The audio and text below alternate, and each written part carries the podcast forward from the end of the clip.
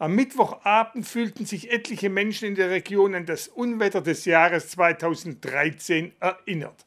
Golf- bis Tennisball große Hagelkörner prasselten vom Himmel und zerstörten erneut nicht nur etliche Autos, sondern auch Häuserwände, Dächer, Rollläden und Gärten. Außerdem kam es zu Überflutungen, Stromausfall durch umgestürzte Bäume und Unfälle mit Verletzten. Auch das Impfzentrum in der Tübinger Paul-Horn-Arena wurde überflutet. Wir haben für Sie eine Unwetterbilanz zusammengefasst. In Bempflingen steht die Straße unter Wasser und auch der kleine Wieslenbach in Reutlingen-Mittelstadt hat sich zu einem reißenden Fluss ohne Durchkommen entwickelt. Die Hauptphase des Unwetters am Mittwochabend spielte sich zwischen 18 und 20 Uhr ab. Neben starken Regenfällen prasselten auch unzählige, teils golfballgroße Hagelkörner vom Himmel. Die Erinnerung an das Unwetter von 2013 erwachte da wohl in den meisten Reutlinger Bürgern. Doch auch über Tübingen und Rottenburg zog das Unwetter und überschwemmte unter anderem das Tübinger Impfzentrum in der Paulhorn Arena. Ja, wir haben ja hier heftiges Hagelunwetter im Kreis gehabt. Der Hagel hat unten die Abläufe verstopft. Das Wasser ist dann wie ein Sturzbach rein ins gesamte Impfzentrum, das dann unter Wasser gestanden ist. Die Halle müsse zunächst komplett geräumt werden. Erst dann könne man sie wieder aufbauen. Hier kann erst einmal nicht geimpft werden. Wie das Landratsamt jetzt mitteilt, können die Zweitimpftermine für die kommenden 14 Tage in den zwei Esslinger Kreisimpfzentren sowie im Sindelfinger Impfzentrum wahrgenommen werden.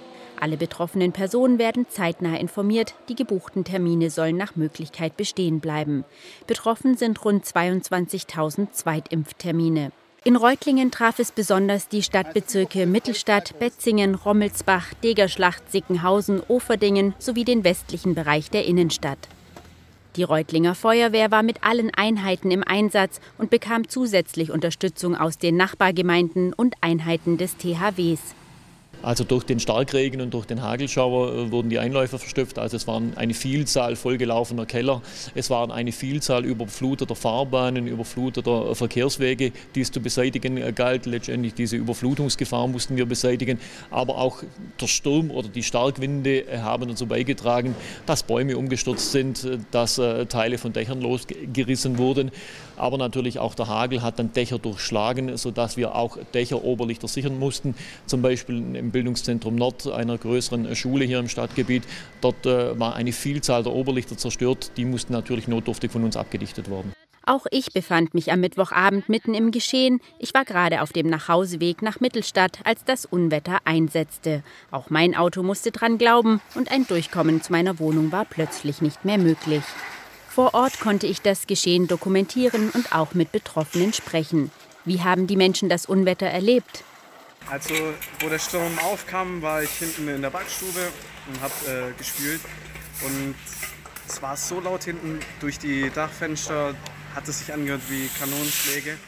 Das war echt Wahnsinn. Dann sind wir äh, nach draußen gegangen und die ganze Straße von oben bis hier unten war eine einzige Flut ist halt immer heftiger geworden und irgendwann war es echt richtig angsteinflößend, weil ich habe gedacht, hier kommt es gleich von der Seite rein. Und es waren ja schon so große Hagelkörner. Also ich habe gedacht, mich trifft es jetzt jeden Augenblick. Die Rapsfelder und die ganze Maisfelder hinten draußen in Reicheneck komplett äh, abgemäht äh, durch den Hagel und es ist wirklich sehr lokal. Sondelfinger hat zum Beispiel gar nichts.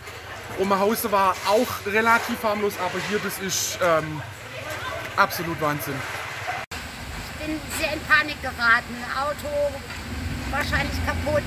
Äh, auf der Terrasse sieht alles hin aus. Ja, und wie es hier weitergeht, weiß man noch nicht. Und Strom ist auch keine da. Also das war fast wie beim Bombenangriff. Tomatenernte hat sich erledigt, alles was im Garten ist kaputt. Zum Glück Auto und Dachziegel sind ganz blieben, aber sowas habe ich noch nicht erlebt. Wenn überall Wasser eintritt, von oben, vom Keller, überall, also wie gesagt, erstmal Wasser rausbringen und dann gucken, was kaputt ist. Ja. Also mein Auto hat jetzt hier der zweite Hagelschaden. 2013 war es fast total schade, leider nur fast. ist egal, Metall kann man richten und jetzt hat es wieder Schade. Ja, und wo? Ja, bei solchen Anblicken können die Nerven schon blank liegen. Und für viele Reutlinger ist es eben auch nicht das erste Mal. Doch es gab auch ein unmittelbar positives Ereignis. Die ganze Nachbarschaft hat echt mitgeholfen. war echt Wahnsinn und das ging auch sehr schnell. Die Hilfsbereitschaft von den Nachbarn und auch von Straßen weiter, das ist Ja. einfach genial. Dass die kommen und helfen, mit Schippen, mit Schaufeln, mit allem. Ja, es ist halt wichtig, dass die Autos wieder fahren können und im Ort hilft man sich halt, ne?